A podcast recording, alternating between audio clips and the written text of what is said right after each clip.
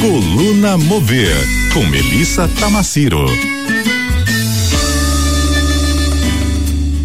Oi, Mel, bom dia.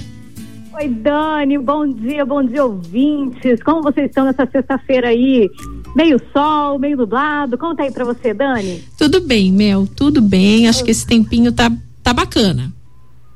tá gostoso, né? De trabalhar. Ô, Dani, é, numa sexta-feira relax, quando a gente está terminando já o trabalho, as coisas estão se encerrando, e aí é para a gente entrar numa vibe um pouco mais tranquila. Você acha justo a gente falar de números e matemática?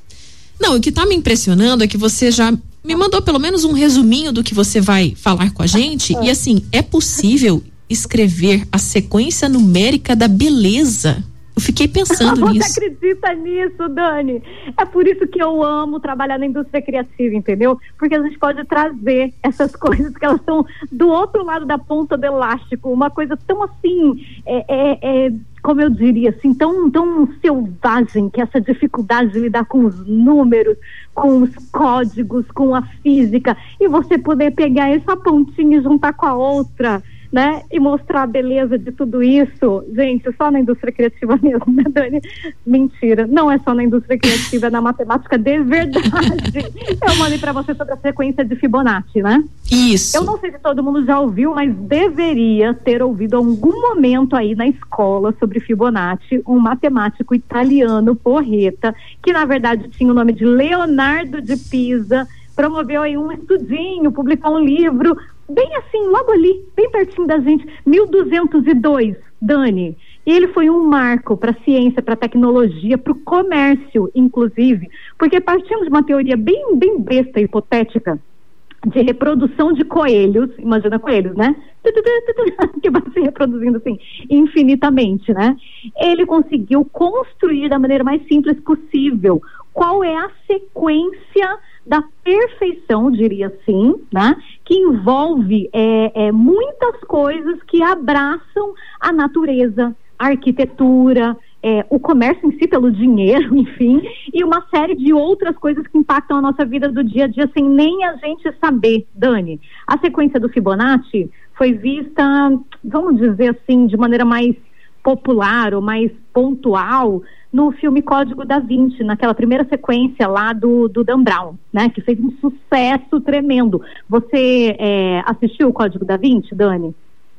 Que era o, o professor simbologista Robert Langdon, interpretado ali pelo Ai, meu Deus, me fugiu o nome que eu amo, esse, esse ator me fugiu o nome. é que já fez vários filmes, né? Eu tô também com a, com a imagem dele aqui na minha frente e, e me fugiu o nome. Ai, que raiva, a gente me fugiu o nome, mas é muito bom, é muito bom. O Código da Vinci, que foi o primeiro aí dessa sequência de filmes. Que dizem que parece é aquela... o Dan Stubach, né? É, que é o nosso Dan Stubach, que é isso mesmo. Nossa, hein? Elevamos Dan, hein? Olha só, ele nessa cena do Código da Vinci, professor Langdon, ele se depara aí no, com aquela coisa do assassinato, enfim, no meio do Museu do Louvre. E aí, aquela sequência de números, para quem assistiu e lembra, que é uma Mel, desculpe te interromper, mas eu tinha que falar Tom Hanks. Tom Hanks, meu Deus do céu, gente, o Tom Hanks lá da, da época lá que ele se perdeu na ilha, né? A gente vai fazendo uma mistura com os filmes. Isso mesmo, eu adoro Tom Hanks, gente. Nesse, nesse filme lá do Código da Vinci tem uma cena bem emblemática, que tem muitos números. Aqueles números são a sequência de Fibonacci, que aparece lá, que na verdade são escritas com o sangue lá do assassinado, né? Enfim, assassinado é bom, né? De quem foi assassinado. É, e aí, essa sequência de Fibonacci, é, elas são números simples ela é dita sobre a ordem natural de um número para frente, que ele é sempre o resultado da soma do anterior.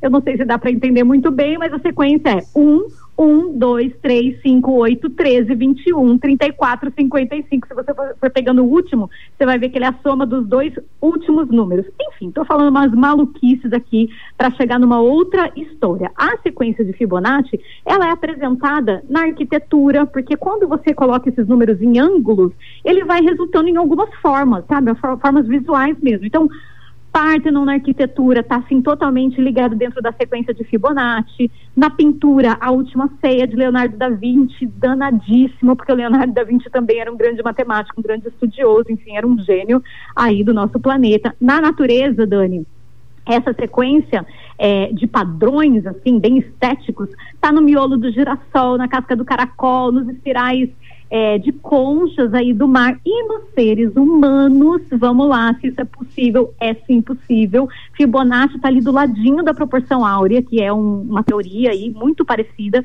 todas elas se resultam em números Φ, né, número pi, na verdade é Fi, que é de Fídias, e ela mostra, por exemplo, a beleza do rosto de uma pessoa. E você sabe, Dani, que no meu currículo de trabalho, que eu já fiz de tudo nessa vida, eu já tive uma agência de modelo, e eu tive a sorte na minha vida de ter uma modelo, Patrícia Macri. Essa menina é, é assim, espetacular, fabulosa até hoje, mora em Cidrolândia que o rosto dela encaixava exatamente na máscara da proporção áurea. Exatamente. E aí, para eu deixar a dica dessa maluquice toda e entrar diretamente na indústria criativa, que é a minha pauta, Dani, eu vou deixar dois filmes aí para quem quer assim viajar na maionese nesse final de semana, dois filmes que se ligam a números, que é o Jogo da Imitação, lançado em 2014, que é a biografia do Alan Turing que é um matemático britânico aí considerado o pai do computador, que ele quebrou aí o, o enigma nazista. Isso é verdade, viu? É, o filme é todo, todo história, história real.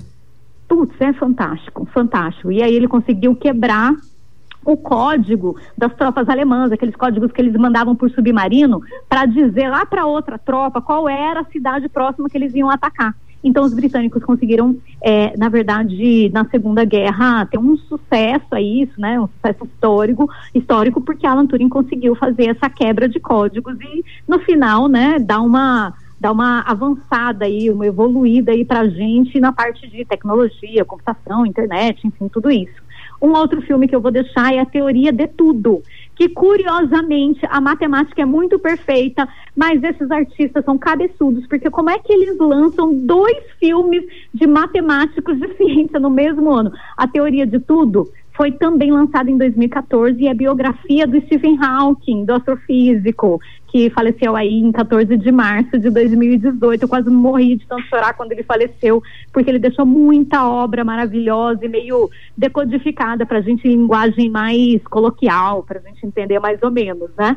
Enfim, esses dois filmes lançados em 2014 não foram um grande estouro de bilheteria, porque é péssimo isso para a indústria de, de, cinema, enfim, você ter dois filmes muito assim dentro de um mesmo segmento.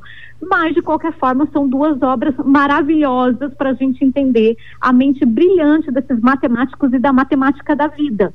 Na teoria de tudo, quando ele faz essa, essa contação de história, né, da vida toda de Stephen Hawking, aquilo tudo se traduz na, na, capacidade de, independente da gente ser gênio ou não, né, Dani, a gente também tem as nossas contribuições, então ali o filme é bem pontual para mostrar a contribuição e o papel de cada um, independente de ter aquela mente ali geniosa, genial do Stephen Hawking. Eu vou deixar um último, um último negocinho rapidinho, que é o próprio livro do Stephen Hawking, que é o. Ah, da casca de nós, gente, como é o nome do livro? Eu me esqueci agora. O universo numa casca de nós. Isso, tem mais de 200 imagens. O Hawking fala de teorias do Einstein, de teorias de vários outros matemáticos e físicos, Newton, Kant, Richard é, Feynman enfim, é para fazer um final de semana muito, muito, muito de exercício para o nosso tic-teco, viu, Dani? Fica aí um beijo milimetricamente calculado para você, viu? e para todos os ouvintes. A teoria de tudo eu assisti e chorei muito. Mel, obrigada, viu? Gente, Bom dia. É, obrigada a vocês, um beijo, até semana que vem com a Coluna Mover.